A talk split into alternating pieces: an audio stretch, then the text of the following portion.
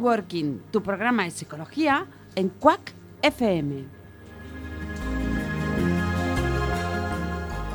Estamos los martes quincenales de 20 a 21 horas. Te esperamos en el 103.4 de la FM. También por internet, quackfm.org.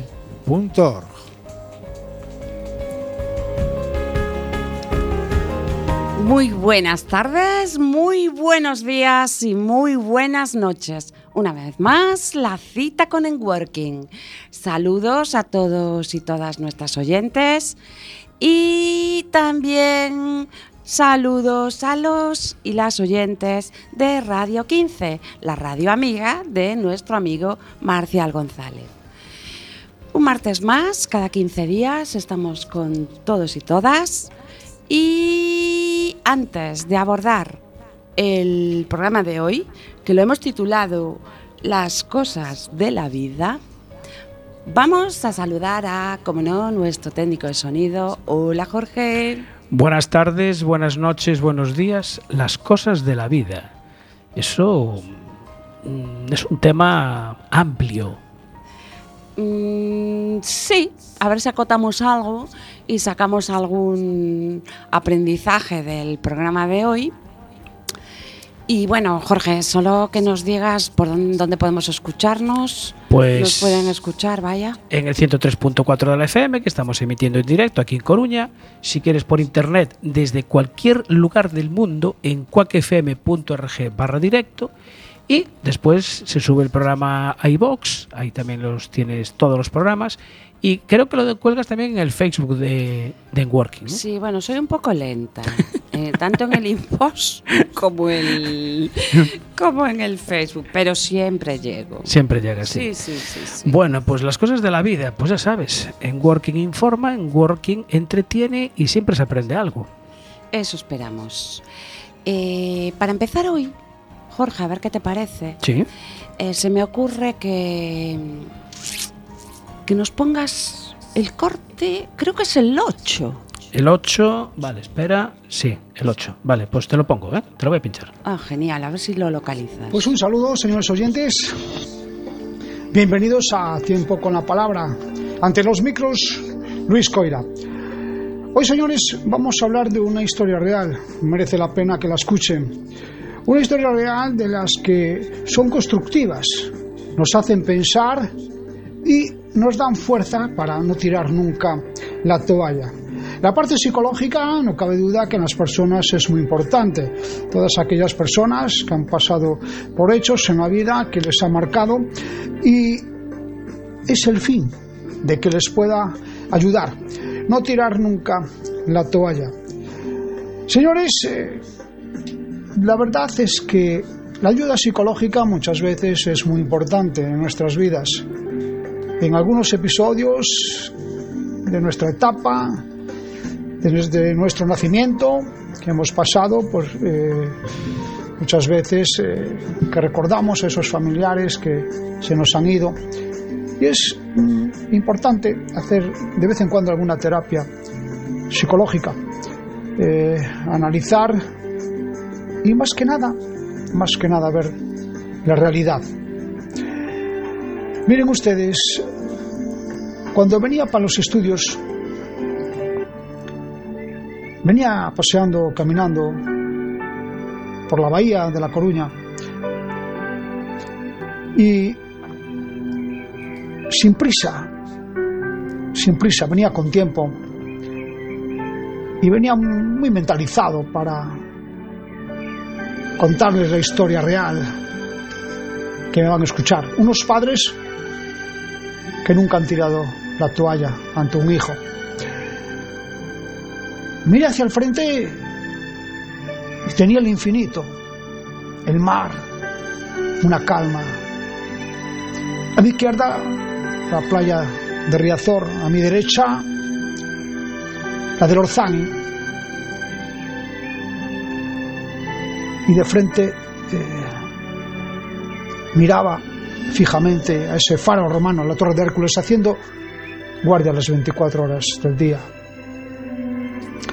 La inspiración de mirar hacia el mar, ver ese horizonte infinito, pues es lo que me ha llevado a pensar en una historia real y, y se la voy a contar. Espero que a muchos de ustedes pues les sirva de ayuda. Recuerdo que cuando era joven mi padre solía llevarme a dar grandes paseos por el monte y durante esos momentos intentaba enseñarme sola vida. Intentaba enseñarme la simplicidad de la vida, el aprecio por la naturaleza. Y le gustaba decir que las mejores cosas de la vida están a disposición de todos porque están en nuestro interior como la verdad, la imaginación, la creatividad, el amor, la amabilidad, la compasión. Así que ya saben, señores, la grandeza no tiene nada que ver con el éxito, dinero o posesiones materiales. Señores, hay personas que han tenido acceso a una muy buena formación, pero que son maleducadas porque no tienen corazón. Y hay personas que no tuvieron el privilegio del acceso a una buena formación, pero son extraordinariamente bien educadas. Creo, creo que en la escuela nos deben formar y complementar la educación se da en los hogares. Y creo que en los hogares debemos crear las circunstancias para que la educación florezca y complementar la formación que se da en las escuelas. En ambos contextos debe de haber esa mirada apreciativa que dé alas. Y como les comentaba viniendo hacia aquí, hacia los estudios de grabación, pensaba en una frase de Goethe, en una frase de Goethe que dice, trata a un ser humano como es y será lo que es pero trátalo como puede llegar a ser y se convertirá en lo que está llamado a ser. Y pensaba que no somos conscientes porque no nos lo han contado de cómo nuestra mirada condiciona necesariamente las posibilidades de realización, no sólo de todo ser humano, sino de toda forma de vida. Nuestra mirada, y al decir mirada, señores, debería ser nuestra postura existencial, nuestra manera de estar en el mundo, manifiesta nuestro sistema de creencias, lo que creo sobre mí, lo que creo sobre ti, lo que creo sobre la vida. Imaginen, imaginen que fuéramos capaces de hacer la mirada apreciativa sin prejuicios, de concentrarnos en las bondades y las virtudes, por supuesto, por supuesto sin perder el pensamiento crítico, por supuesto. Si nos liberamos de falsas creencias sobre nosotros mismos, de prejuicios sobre el otro y de proyecciones, ¿qué es lo que el otro piensa, que yo pienso sobre él? Estaríamos más cerca de algo fundamental, que es la realidad Creo que Marcel Proust, que tenía un aforismo maravilloso, extraordinario, que decía, aunque nada cambie, si yo cambio, todo cambia. Y eso tiene mucho que ver con educación, transformación, como la realidad es la que es, pero tu cambio te lleva a percibirla de otra manera y ver nuevas posibilidades y crear nuevos vínculos y me gusta mucho una frase de Virgilio, Virgilio, el poeta latino que reza, pueden porque creen que pueden. No dice, pueden porque sabe que pueden. Y creo que este matiz, señores, es importante. Y nos centramos en esa historia real. Espero que a muchos de ustedes les ayude. ¿Alguien? Es una pregunta que les voy a hacer. ¿Alguien ha leído a Kenzaburo, eh? el que fuera segundo premio Nobel japonés de literatura, pues le dieron el Nobel en el año 1994. En cierta ocasión su mujer eh, se quedó embarazada. El niño, el niño venía mal, pero su mujer decía que quería alumbrar a ese ser, a ese niño, aunque sabía que una vez hecho tendrían que seccionar parte del cerebro y eso podía generar muchos daños. El niño nace, señores, y por la intervención queda con autismo. Pierde mucho la visión, ataques de epilepsia y dificultad para el movimiento y volvemos al principio, a la mirada apreciativa, al efecto Pigmalión, transformación desde el amor. Sus padres no renuncian en un momento a encontrar en ese niño que los médicos, que los médicos dicen que es un vegetal, los padres no renuncian a encontrar algún don o característica que les lleve a florecer. Lo observan muchos años y aparentemente nada. Hasta que un día el niño, con seis años, señores, dice el nombre de un pájaro paseando por un parque. Un pájaro que canta. Sus padres se dan cuenta que les fascina el canto de los pájaros. Le compraron cintas con cantos de pájaros. Con el tiempo, con el tiempo reconoce a todos solo por el canto.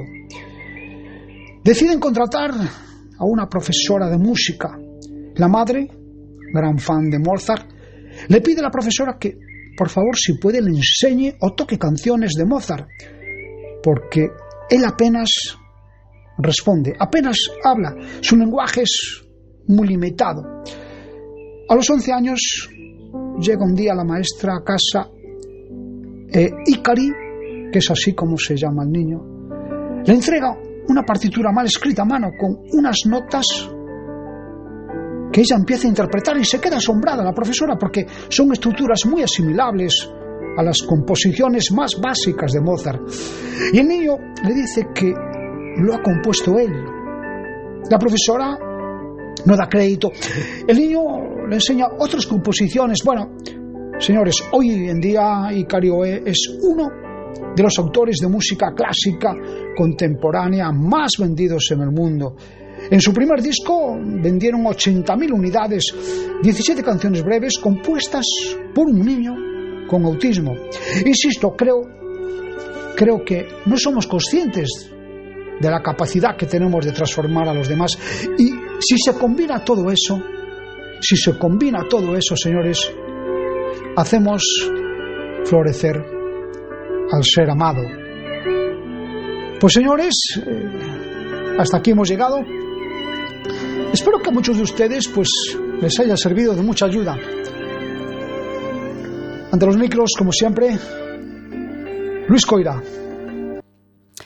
Bueno, hemos querido poner este audio hoy en Working por una razón que, bueno, mm, este audio cae en mis manos. ¿Mm? En tus oídos. Y lo escucho. Lo escucho varias veces y me doy cuenta de que, bueno, ya en el propio audio sabemos que el que habla es Luis Coira. Es una persona que lo compone él, es decir, lo desarrolla él, no está leyendo nada, lo prepara primero. Y eh, a través de la palabra nos hace llegar un bloque de cosas que tiene que ver con la psicología que yo dije, bueno, vamos a ver. Quiero hablar con Luis Coira. Me gustaría que todo este aprendizaje que tiene encima, en la mente, en su forma de ser, en, todo lo que hace, nos lo transfiriera en Enworking. Creo que es una persona eh, bueno, si lo conocen, es una persona encantadora. Pero es que además, yo es que todo, todo lo que observa, lo que percibe, lo transforma en conocimiento. Y claro, como no podía ser de otra manera, hoy me traje a Luis Coira y lo tenemos aquí con nosotros para que él hable muchísimo más que yo. Muy buenas tardes, Luis. Buenas tardes, Marta. Muchas gracias por estar contigo. Bueno, esta, Encantado, esta voz ya... Un eh, saludo a Jordi también, amigo Jordi. Muy buenas Está bien. tardes, don Luis. Buenas tardes. bueno, le, le llaman Xurxo, le llaman Jorge. Bueno, y ahora Jordi. Y ahora Jordi también. Pues ya ves. Sí, sí. Coloquialmente, como somos amigos ya de muchos años, pues... Pues sí, sí, es verdad. Siempre me llamo Jordi. Sí, siempre, siempre llamo Jordi, sí, por afectividad. Sí, señor. Bueno, Luis, ¿qué puedes contarle a nuestros y nuestras oyentes sobre, pa- no sé, para que te conozcan un poquito? Yo sí que puedo decir que él, eh, Luis Coira, es, eh, hace unos, tiene un audio espacio al que le llama Tiempo con la palabra. Y, y- y bueno, lo que dice en el audio que les acabamos de poner dice mucho de, de Luis. Entonces, a partir de ahí, Sí. dinos lo que quieras de ti, Luis. Bueno, Marta, a ver, voy a contar así un poco por encima, eh, un poco la historia de hacer mis audios. Yo empecé hace unos cuantos años, podemos remontarnos al año 2000, 2009 más o menos aproximadamente, y yo eh, hacía unos audios personales, y se lo mandaba a una serie de amigos a través de- del WhatsApp. Y un gran amigo mío, eh, llamado Quique de Madrid, pues eh, estaba encantado que siempre le mandaba los audios y daba unas pinceladas de psicología. A ver, yo no soy psicólogo, ¿no? Pero eh, le gustaba lo que matizaba, así, eh, temas generales de la vida y más que nada profundizaba un poco la actitud de las personas ante las adversidades. Y bueno, un buen día, pues mi gran amigo Jordi se enteró Casualidades de la vida. Ay, Casualidades. Surso, Surso en boxes. Sí, se enteró. Estás en todos los se fregados. enteró, y, él, y él fue ahí, pues bueno, el que me abrió la autopista, ¿no? Para poder intervenir así en, en la radio, ¿no? Y Hombre, es que presentó- yo dije, a ver, eh, toda esta sabiduría que, que está expresando no, Luis no, por ahí, va, eh, qué va. O sea, es hay que- darle voz. Es que no podemos decir otra cosa. Fue, fue lo que me impactó a mí, porque tú- realmente nunca te oí decir lo de esta sabiduría que te de Lu- Luis, hay que darle voz. Además, es muy, es muy polifacético, además. Bueno, no, vamos a ver. Yo a mí siempre eh, me ha gustado ¿no? las radios. Ya desde muy pequeño se escuchaba eh, en casa y nada más levantarme, pues eh, ponía la radio, ¿no? una radio que teníamos a pilas y que había que buscar y a veces se perdía la, la frecuencia, no como hoy en día, las nuevas tecnologías, hay ya las radios digitales y, y a través del móvil que se puede escuchar. Y siempre me ha gustado, ¿no? Y entonces eh, enfocar a un- una serie de programas eh, eh, que los hacía manualmente, los escribía, claro, de, de aquella época yo no tenía ordenador, ¿no? Y los escribía a mano, luego los leía y me imaginaba que estaba en la radio, ¿no? Esa era muy, mi gran ilusión. Es, es- Y- es precioso lo que nos cuentas, que Sí. sueña A y lo hace. Sí, no, vamos a ver. eh, en- a través de mi amigo Fernando, me remonto, vamos a remontarnos, pues hace, vamos a poner, hace 40 años. Ay, qué mayor eres. Hace 40 años, bueno, No, no le, no le Bueno. preguntamos la edad, ¿eh? Con Bueno, la no- presentación. No, lo vamos a liar, porque si no, no nos cuenta lo que queremos escuchar. la edad se lleva en el corazón y en el espíritu. Ay, fíjate. Vamos a ver, yo conocí a mi amigo Fernando y ya hablo de hace 40 años aproximadamente, ¿no? A ver, oscilamos entre 35 y 40, vale. Eh, me llevo un día a su casa porque sabía que me gustaba la música y para que la gente tenga una referencia, pues eh, empecé a escuchar a Mike Oldfield y me quedé pues entusiasmado ¿no? de escuchar a Mike Oldfield de aquella época y nos ponemos en, cuando empecé a escucharlo en el año 77, 1977. No se me olvida porque había comprado una, una cinta eh, cassette que era lo que se estilaba aquella para escucharlos, ¿no? Eh, en los radiocasetes. Y fui a su casa y me quedé asombrado, porque cuando me llevó a su habitación, ya de aquella época, tenía una habitación insonorizada. Y tenía como un estudio uh -huh. y un micro. Y ahí empezamos así a hacer un poco las bromas, ¿no? Presentaba discos y yo, pues sin tener mucho conocimiento de autores de música, pues bauticé el programa como comienza nuestro programa Doble Sonido. Y quedó ahí. Comienza nuestro programa Doble Sonido. y empezamos a reírnos, él ponía, ponía, no, de verdad, él ponía los discos y me decía, este es el autor tal. Y yo decía, señores, vamos a escuchar, por ejemplo, vamos a escuchar a Phil Collins. Ahí tienen una canción de Phil Collins, escúchenla, eh, relájense. Y, y nada, iniciamos la introducción, comienza nuestro programa doble sonido, el control del técnico Fernando y otros micros Luis. Y empezamos así de bromas. Pero no Eso- se, no se escuchaba nadie. Yo no se escuchaba nada. o sea, os No, escuchabais nada, vosotros, lo, lo pasabais bárbaro. No, Mar- Marta, eh, eh, ni los vecinos, porque Claro, una estaba insonorizada. Claro. eh, entonces, pues bueno, tuvo el privilegio de insonorizar una habitación porque a él le gustaba la música y la podía poner a todo trapo. Que era, eh, yo me acuerdo cuando vi la puerta me quedé a- asombrado, ¿no? Porque, a ver, eh, los, los, los amigos que, que teníamos así en el círculo. Era el único, el único que tenía el privilegio y la suerte de tener una habitación para él, exclusiva, de una mesa de estudio grande, me acuerdo bien, y unos platos de, de música, con los discos de vinilo de toda la vida. Y, y claro, poníamos allí, yo le decía a Fernando, pero pues, bueno, Luis, ya ves cómo es la puerta, una puerta corazada impresionante, y podíamos estar sin problema ninguno, ¿no? Y bueno, fue esa ilusión de empezar ahí, nos escuchaban las paredes nomás, por así decirlo. Y, y nada, y quedó aparcado hasta que un día, ahora con la nueva era de los WhatsApp, empecé a hacer así, a, graba- a hacer grabaciones de prueba. Y se me ocurrió mandarla así a un grupo de amigos. Y, pero Luis, ¿esto qué es? Y, yo, no, es. eh, pero tú estás trabajando. No, no trabajo en la radio. Joder, pues, pues vaya audios estás mandando. Y nada, y hacía tres bloques de una noticia general.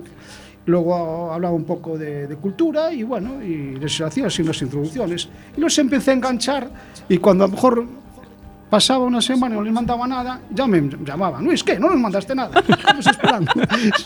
Claro, a ver, ¿dónde está nuestro locutor preferido? Claro, y así, no, a ver, así fue un día, quedó como, como hablando con Jordi, pues bueno, eh, me abrió la autopista de, de la radio, ¿no? Con- y, y caí en manos de Marcial González, y bueno, yo creo que tengo registrado en casa casi unos 500 programas, ¿no? De, de cultura. Dijo general. 500. Sobre 500, más o menos, tengo registrados, porque los registré todos. No los tengo yo. y- No, no llegas a 500. ¿Qué va, qué va? Te lleva ventaja, ¿eh? Sí, bastante. Sí, a ver, yo eh, maticé mucho el tema de que yo no, yo no soy profesional de la radio, sino pues, bueno, eh, Oíste, eh, estás aquí con otros dos que tampoco eh, lo son. Eh, ¿eh? Vamos a ver, no, vamos a ver. Me encanta la eh, gente que no es yo, profesional de nada y hace las cosas de maravilla. Lo primero que dice dije, que no es profesional de nada. Tú eres un ya un experto por práctica, ¿no? Mm, bueno, no sé, a veces pues eh, las personas tienen un don. Eh, me pasó que eh, yo no voy a presumir, eh, no estoy presumiendo de nada. Nunca lo no hizo, ¿eh? No, Nunca no, no quiero, no quiero presumir de nada. que no. Eh, yo no, quería- no quería pisar a nadie porque yo no tengo, no soy experto en ningún tema y entonces maticé de cultura general y eh, preparaba temas. Por ejemplo, hemos fundado Analizando con la Palabra con Luis, eh, Viajes por el Mundo con Luis y bueno, eh, le hacía sentir a la gente, por ejemplo, en los viajes de que estaba ahí en el mismo sitio. Por ejemplo, si ah, hablaba de que estaba en, en la selva de Brasil, pues hacía sentir que estaba en la selva de Brasil. Si estaba en Tokio, pues ah, hacía sentir que estaba por las calles de Tokio, ¿no? Se, Es- se es- oye algún japonés es- incluso A ver, por entre, la voz que le pones, la pasión y, y- y- y lo que te lo y lo documentado que estás, Bueno, cualquiera lo diría ¿Cómo- que no eres un experto, que ¿Cómo digan fue- los demás. ¿Cómo fue lo que dijo antes? eh, un dicho de Cirilo era, que dijiste, si, si puedes, sabes que puedes. Ah, eh, sí. vamos Sí, a ver. ¿cómo era? Eh, tenemos que hablar de todo el, eso. El poeta Virgilio Ese. eh, decía, pueden porque cree que pueden, no dice pueden porque sabe que pueden. ¿Ves? Pues tú como crees que puedes, pues... Bueno, no es Lo que haces. que puede. Se pone ver, a eh, ello. Sí, exactamente. ¿Mm? Y esa frase sí que es una frase que a mí me gusta muchísimo, me gustó mucho, porque es la primera vez que escucho esa palabra de una persona que no sea un profesional de psicología eh, de esa manera que sería un poco, estoy, eh, escucho en infinidad de ocasiones, si quieres puedes, ¿vale? Entonces, mm, no es la primera vez que yo digo en, el, en este programa, en el Working, ojo, Vamos, eh, lo que hay detrás de eso es un sentido de autoeficacia. Y no creo que exactamente sea lo de querer es poder, porque detrás de querer hay muchos condicionantes. Detrás de poder también hay muchos condicionantes. Entonces, habría que desmenuzarlo. Entiendo que es una frase muy, muy resumida de lo que es el término de autoeficacia en psicología. A ver. Marta. Entonces, y tú le metiste, le metes un matiz que a mí me impresiona. Digo, ¿pero es qué es?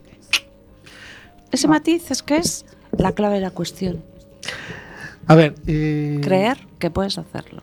Sí, vamos a ver. eh, desde que nacemos eh, nos enseñan a reír, aprendemos a llorar, eh, que tenemos que estudiar, conseguir un trabajo, ser competitivos. Nos enseñan a razonar, a enamorarse, conseguir una casa. De esta manera nos sentimos parte de la sociedad. Y así, pues, van pasando los años y nuestras vidas. Y a mí me gusta pensar que somos un animal emocional, pero eh, hay espacio de nuestras emociones en una sociedad tan competitiva. Esa es la pregunta. Eh, ¿Realmente, señores, es posible dejar el engranaje social?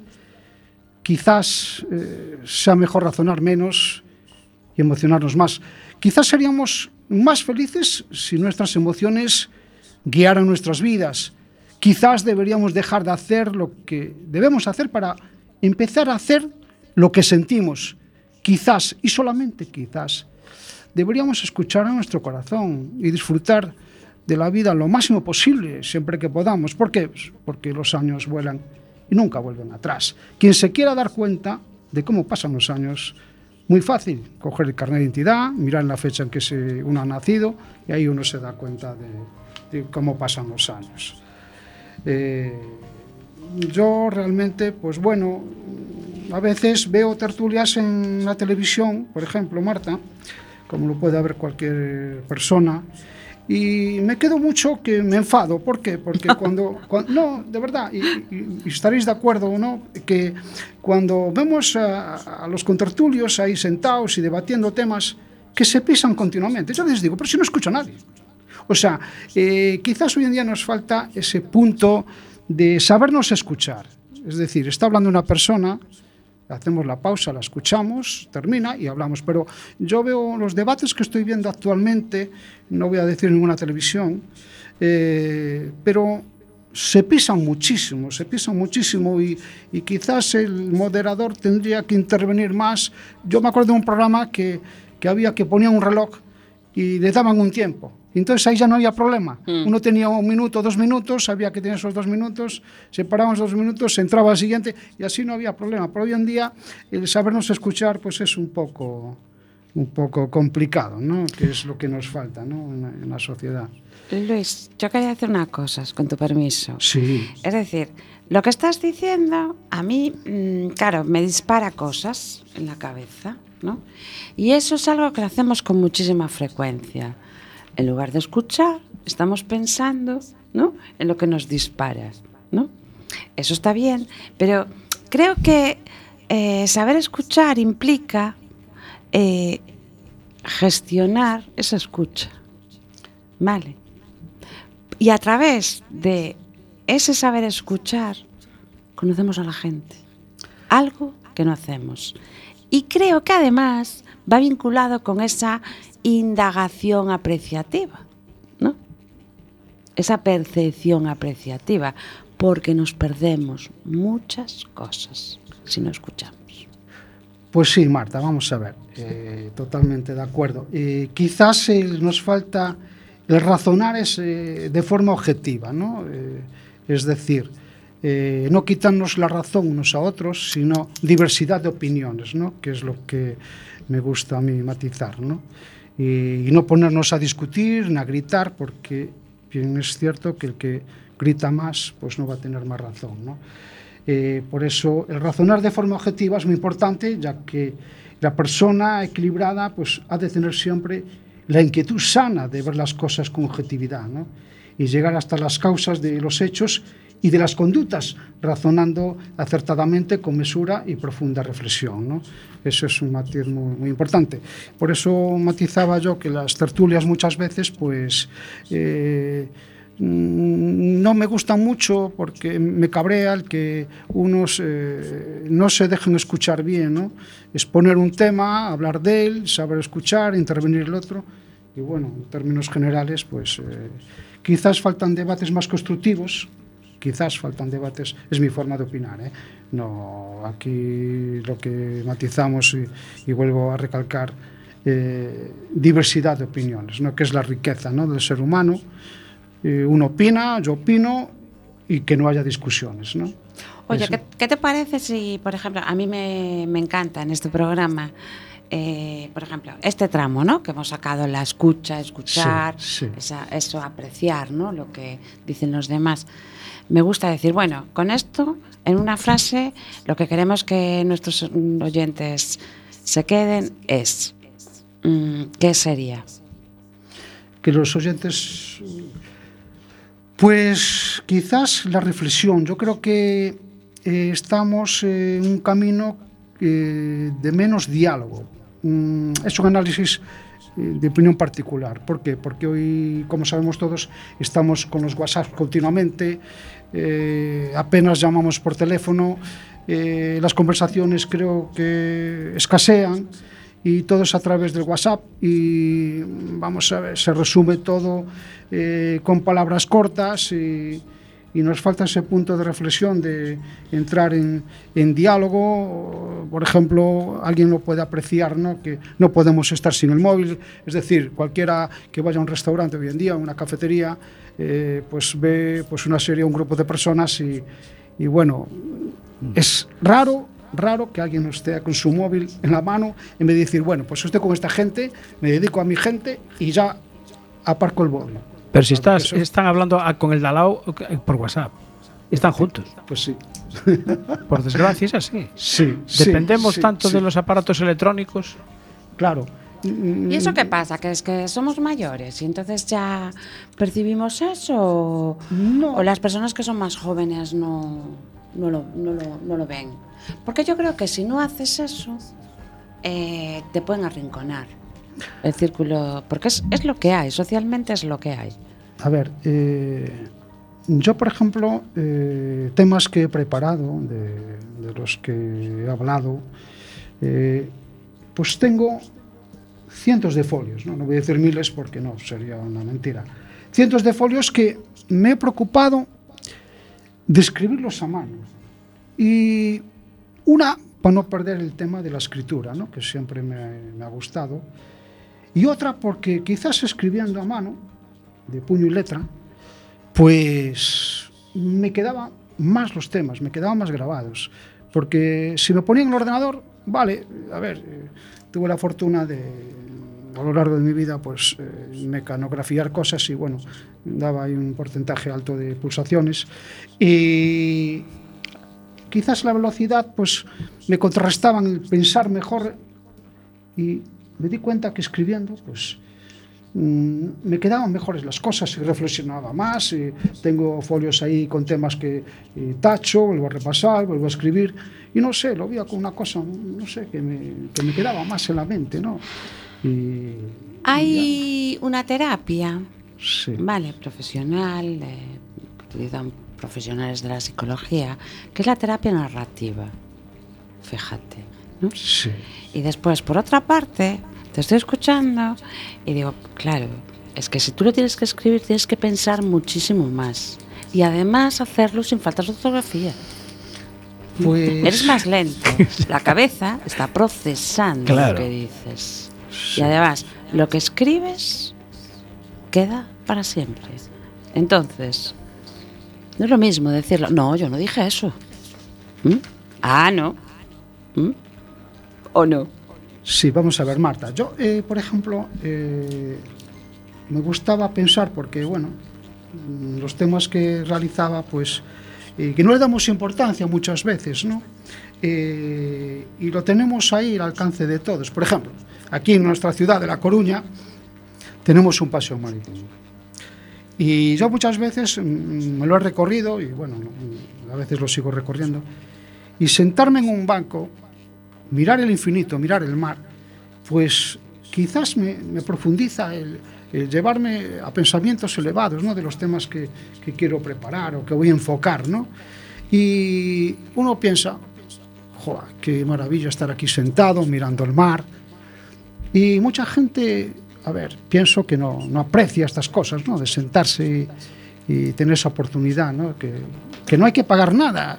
Pero- yo a veces tengo pensado, eh, si hubiera que pagar a lo mejor 5 euros, habría cola. Por sentarse en un banco a mirar, pues Pero, cómo entra un a ver. Luis, me quiere decir que estás, sentado en el banco Sí. y, y no estás aprovechando para mirar el Facebook en el móvil. Ay, por favor, y que de- tus amigos sin atender, Hombre, Luis. por favor. Es que Por favor. Vamos a ver. si estoy Hombre, a ver, momento, un momento. Yo quiero sacarle siempre la parte psicológica, porque Sí. claro, Luis dice, dijo en todo momento, no, yo no soy psicólogo, ¿no?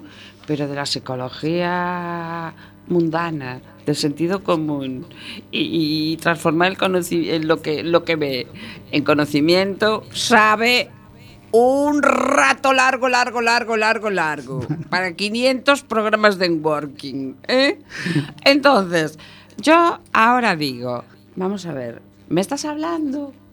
Realmente estoy transformando, ¿no? A la parte de social, psicología social eh, o, o psicología de aprendizaje. Saber hacer nada. Es complicado para, la- para las personas, para todas las personas. Estar solo, sola. Buscado, evidentemente. Entonces, cuando a veces, no sé, es que lo que estás diciendo, dicen, pero tú, ¿qué, qué hiciste? Nada. Y voy a decir aquí una, una cosa. Como dice mi vecina, ¿qué andas galiñando? Y digo, pues sí. ¿no? Y digo, pero eso de galiñar, ¿qué es? Pues nada, picotear por aquí, por allá, quito esta hoja, quito esto no sé cuánto. Pero en realidad el que me vea, o la que me vea, puede decir, qué manera de desaprovechar el tiempo. Pues no. Es como decir, mi momento de galiñeo. ¿Mm? Es no hacer nada, estás sola, se te vienen cosas a la cabeza, pero estás disfrutando de un momento tranquilo, bonito. ¿Mm? Eh, pues sí, Marta, vamos a ver, cuando uno piensa eh, se da cuenta de muchas cosas, ¿no? Cuando uno está solo y, y lo vuelvo a, a decir, eh, estar sentado, por ejemplo, en un banco mirando el mar, uno se da cuenta que la vida pues nos regala todos los días un cheque de 24 horas y uno decide cómo invertirlo. O sea, ¿lo, porque- lo, quieres- ¿lo puedes cobrar o no? Efectivamente. Eh, matizando que la vida pues es muy corta para aburrirse, ¿no? Eh, nunca sabes lo fuerte que eres hasta que ser fuerte es la única opción que te queda. Y pienso que la felicidad, pienso, ¿eh? pienso que la felicidad es saber disfrutar del presente, ¿no?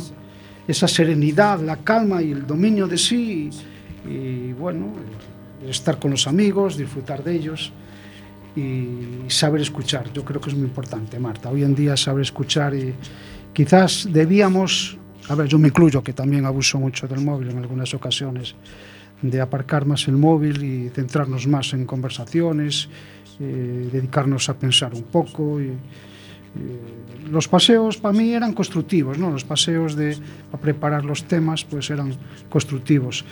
Y bueno, yo creo que muchos... eh, yo, por ejemplo, eh, he descubierto un don, a ver, entre comillas, me lo dijo un profesor ¿no? de, de música, eh, una vez eh, eh, yendo a, a clase de guitarra, que me gustaba, eh, me acuerdo bien y no se me olvida, que nos iban enseñando por partituras y nos enseñaban las canciones.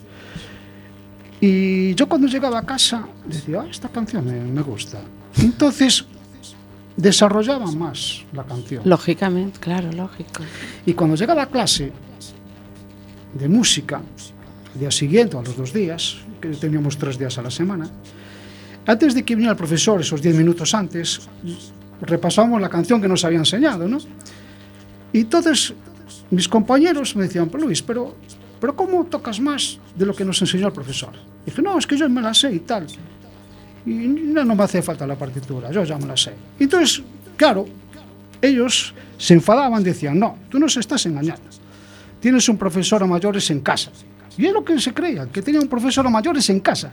Hasta que un día empezamos a discutir y entró el profesor de música y nos, nos cogió discutiendo sobre ese tema y se enteró y dijo no.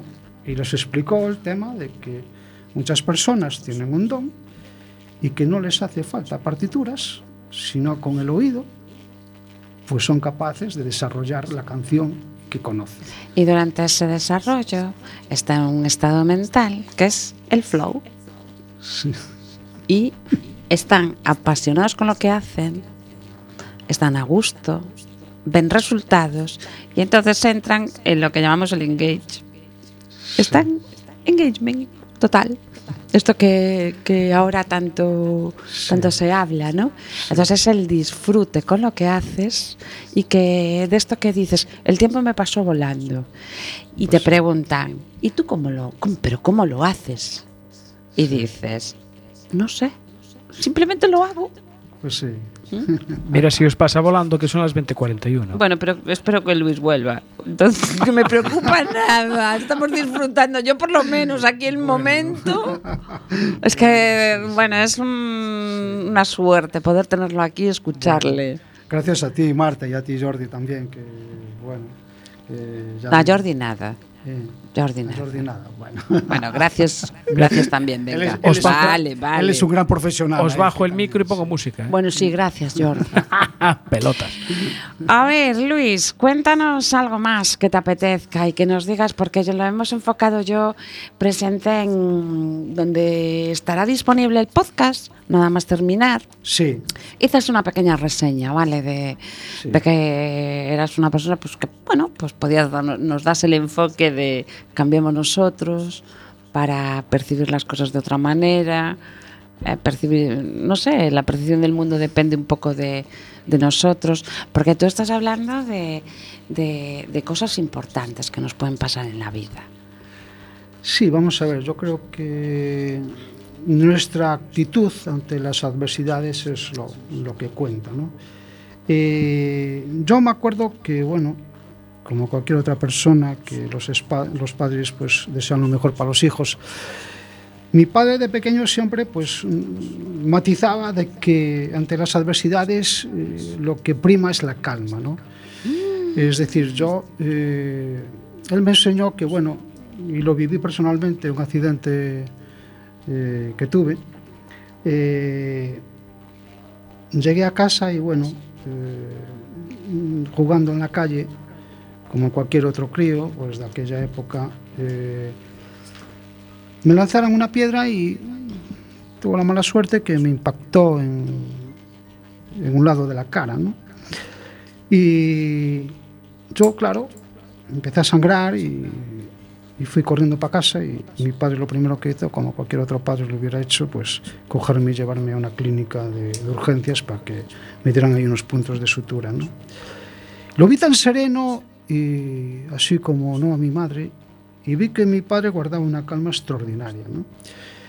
Y a raíz de ahí siempre me matizó de que ante una urgencia, si uno guarda la calma, pues le da tiempo a pensar, pero a reaccionar rápidamente. Es que el también, ¿no? pensamiento... Y no eh, volverse loco y quedarse gritando que no se hace nada. Es que así trabaja la mente. Si tú le metes urgencia, dice, atención, atención, que hay que ponerse todos los músculos en acción. Hay que... Entonces, la- la- la- el, el corazón a bomba mucho más rápido. Pues sí. Van todos los soldaditos a decir, ¡eh, que hay una urgencia! Es verdad, es verdad. Y no puedes pensar. Es un tema de supervivencia, pero física ya. Sí, efectivamente. El, eh, el sentido común y las soluciones maduras y sanas, eh, lo que fortalecen a uno ¿no? ante las adversidades y, bueno, eh, tener esa calma que muchas veces, claro, es mm, complicado porque no nos entrenamos ¿no? para las adversidades. ¿no? Es que es muy fácil, ¿eh? Tal y como lo dices. Claro. Igual que lo de hay que tener una buena actitud. Yo siempre digo, bueno, a ver, voy al armario de la buena actitud y me, me pongo el abrigo. Ese. Claro. No, es un trabajo de día a día, ¿o no? Luis? Eh, vamos a ver, yo creo que parte de la base de. mm, Tú sabes más que yo, que es No. una, profesional, una psicóloga. Ahora me estoy dando cuenta que Eh, no, ¿eh? A ver. eh, No te preocupes. no, me estás Marta, dejando no, como diciendo, ¡ay! No, Marta, ¿Cuánto estoy aprendiendo, por eh, favor? eh, la parte psicológica eh, es muy personal, ¿no? Sí. Cómo uno Sí. Mm. debe de actuar. Eh, Y bien saben los oyentes que nadie se entrena para, para ver un, un accidente ou para que alguien, algún familiar sufra. Nadie se está entrenando. Bueno, no, pues no. si me pasa un accidente, como tengo que actuar? No, porque dijiste si no... que teníamos que vivir el presente, ¿no? ¿No era así? Entonces, sí, sino sí. mientras nos ocupamos ver, yo... de lo que puede pasar y alguno creo... pasa.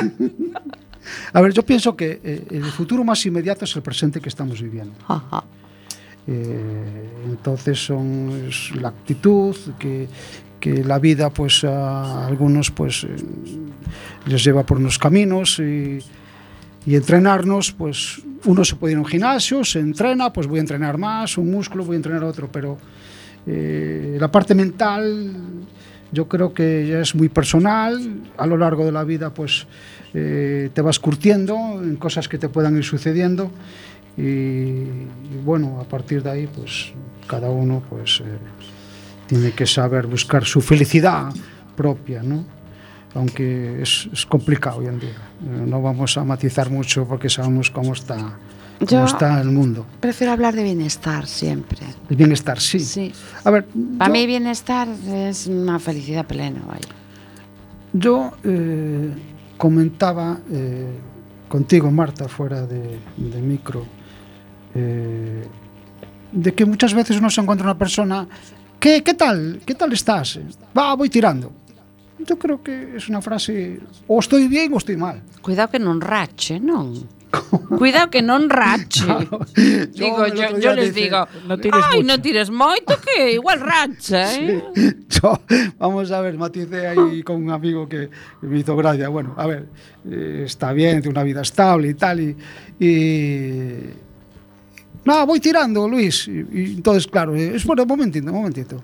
Si tiras billetes, me avisas Ah. que voy detrás. jodida. Porque si vas tirando, ¿qué es lo que tiras? Estupendo, estupendo. Yo creo que eso es un pesimismo, ¿no? Es decir, Eh. o, yo matizo, o estoy bien o estoy mal, o estoy mal, oye, decir la verdad, pues mira, estoy mal porque me van a operar o, o tengo este problema y lo puedo hablar contigo con toda confianza. Yo tal, creo ¿no? que ahí la interpretación hay que basarla en la gesticulación, o sea, en, en- en la comunicación no verbal.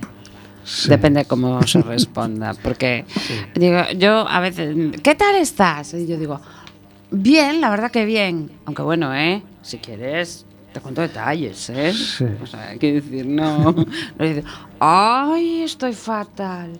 Ay, si ves lo que me pasa. ¿Por qué? Porque interpreto esas cosas como lo que dices tú, cosas de la vida, las cosas de la vida. Si hay una adversidad, pues habrá momentos en, lo que- en los que no ves luz, en los que te estás enfocando o reenfocando, ¿no? Yo creo que tú estás hablando en todo momento de eso, ¿no? Vamos a ver, Marta. Pienso que, y digo que cuando todo tiene solución es barato. Es decir, nos ponemos en un accidente. Si la persona se ha salvado, pues es lo principal. Que el coche se rompió, no pasa nada. Ya habrá más. O ya compraremos otro. Mm. Hay más concesionarios. O, o, o está- O sea que todo o lo que tenga solución es barato. Sí, eso es cierto. Entonces, y no podemos pensar en un problema cuando no lo tenemos. No, o sea, es decir, hacer como una previsión, ¿no? Del problema y el, calibre que puede tener. Es ¿no? que, a ver, Un momentito, eso pasará mañana, Sí. ¿no? O algo así. es que dentro, sí, previsiones de futuro que yo creo que estamos en una Bueno. sociedad que no. Hay que hacer previsiones de futuro, ¿eh? Mm. Porque si gastas, por ejemplo, todo el sueldo que tengas o tal, pues... Pero vamos a dejarlo económico, Marta. Vale, vale, vale. Vamos a dejarlo vale, económico. vale, es decir, vale. eh, Bueno, es que dentro de cinco años voy a comprar un paraguas, es un ejemplo. Sí, sí, sí, sí, sí, ejemplos así, chorras mejor. Pero ¿cómo dentro de cinco años vas a comprar un paraguas? Mm. Voy a ahorrar para un paraguas, ¿no? Si a lo mejor llueve mañana. Mm. a la previsión lo más cercana posible y referente al clima en estos momentos, que es lo que estamos hablando. ¿no? Sí, sí, No, tal es que dentro de cinco años a lo mejor lo compro. ¿no? Dentro de cinco años no sabes si va a llover o va a caer un meteorito o, o vamos a estar aquí O o, la, ya- o la Tierra deja de, deja de girar. O ¿no? se llevan los sombreros ya que ya tienen incorporado antilluvia o cosas así. Por eso recalco que el, el futuro más inmediato Ah. es, es- es el presente. Es. Bueno, es que me- de verdad, ¿eh? Me- la me- actitud mental y positiva es lo que tenemos que. Bueno, sí. Es lo que tiene que circular hoy en día. ¿no? Sí, pero Entonces, bueno, eh, sí, la actitud mental y positiva. Ojo, eso hemos hablado siempre en este programa que, que estamos hablando eh, desde el punto de vista objetivo, ¿vale? Porque yo soy muy positiva y digo, ay, es que qué, qué positiva soy. No, de dentro a fuera. ¿No es así? Sí, vamos Porque tú en muchas ocasiones hablaste de ser Yo creo, en tus audios. creo que. No parecer. A ver. Es como ponerme el abrigo de la buena actitud. Sí, No, no. sí. Hay que trabajarla para que sea ya algo intrínseco a ti. Sí. ¿No? Vamos a ver. eh, Marta, tú bien sabes eh, que. Voy a ser positiva, entonces me pongo a 300. Tú eres muy positiva, a- no, no, no, no, no, a 300 por hora. Como soy muy positiva, no me va a pasar nada. O me voy a tirar por aquí sin un arnés. Ay, es que soy tan positiva. Hay que no. ser. Sí. Vale, estamos hablando de ponderar. Entendí perfectamente qué quieres decir cuando dices eh, con actitud positiva. Siempre, siempre. Mm. Vamos a ver, también falta un poco el que esa actitud positiva vaya acompañada ¿no? de, de una educación. Yo creo que nos olvidamos muchas veces de llevar esa mochila de la educación de siempre. ¿no? Eh, uno lo puede comprobar. eh, yo el otro día, pues bueno, lo he comprobado y falta un poco. No, no voy a, a ver, no voy a, a- decir que, que generalmente eh, sea así, pero un hecho muy simple. ¿no? Uno se, me subí el otro día a un bus y bueno, falta ese tema de que soy una persona mayor y que somos un poco pasotas, ¿no? Y coger Miramos y decir, por otro lado. Sí, a ver, no, me levanto, mire, por favor, eh, le cedo mi asiento porque vais más cómoda y a mí no me hace falta que yo estoy bien y me encuentro bien. Yo creo que faltan esos pequeños detalles, ¿no? De la educación. Pues el el nos, diálogo. nos dicen que lo hagamos. Nos queda Diálogo. nada, ¿eh? Vamos a Cinco ver. minutos, ¿eh? Eh, Luis, fíjate. Sí, mira, Venga, danos una unas claves y, y aprovecha para decir lo que se te haya quedado en el ¿Alguien, tintero. alguien, alguien lo puede comprobar. Muy fácil. Eh, creo que falta el saber comunicarnos. Y una cosa muy sencilla, que lo puede comprobar cualquiera. Eh, yo muchas veces digo, joder, qué raro. Uno va a cualquier tipo de negocio, a cualquier centro comercial, eh, y encontrar a alguien que sepa eh, dar esas buenas tardes, esos buenos días, es muy difícil. O sea, escasea. Yo, yo diría que escasea. No todo el mundo, pero sí, parece que. Y a ver, si matizamos un poco, podemos hacer la prueba. dar los buenos uno, uno va a, a un sitio, eh, lo puede comprobar, eh, eh, centro comercial, llamemos un negocio, y hace un saludo. Hola, buenos días. A ver, eh, ¿cuántos a lo largo del día que uno diga, bueno, voy a entrar en 20 sitios y que tome nota, a ver cuántas veces le siguen lo que está poniendo en bandeja? Es muy fácil. Hola, buenos días. Pues hola, buenos días, ¿no? Hola. A ver, de, ¿Qué todas, hay? de todas formas, ahora sí-. Y si O sea, nos falta... eh, También se utiliza como una muletilla, ¿no? De muchísimas gracias, buenos días, que tengan buen día. Falta, falta, falta no, no, mucho. pero, pero ahora se dice, pero como, no sé, debe de ser como una orden que dan las empresas, ¿no? Bueno, oiga, eh, bueno, pues muchísimas gracias, que tengan buen día. O sea, Pues yo creo sí que, que no. se- sí, A ver, yo, Marta, Luis, bueno, ahí que las empresas, bueno. que las empresas se enfocan así, lo dicen que, hay que decirlo. pues no sé. Yo si hacemos una, una estadística, eh, por ejemplo, que está de cara al público, mm, lo decía un gran fundador de una gran empresa, que no voy a decir el nombre, que decía que lo más importante de su empresa, que él contribuyó a un capital y que la había creado, era eh, ese, no el capital físico de dinero, sino el capital humano. Y que la gente iba por el capital humano que él tenía en esos momentos. Y que no es lo mismo cuando una persona atiende de decir, eh, hola, ¿qué hay?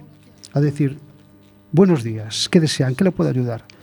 Ya marca un poco el estatus de esa educación. Sí, pero ¿no? yo lo que me refiero es que eso está en los manuales de muchas empresas. Otra cosa es que tú sientas que realmente te están dando los buenos días. o eso, bueno, bueno Luis, eh, Jorge, como vamos de tiempo? Un minuto.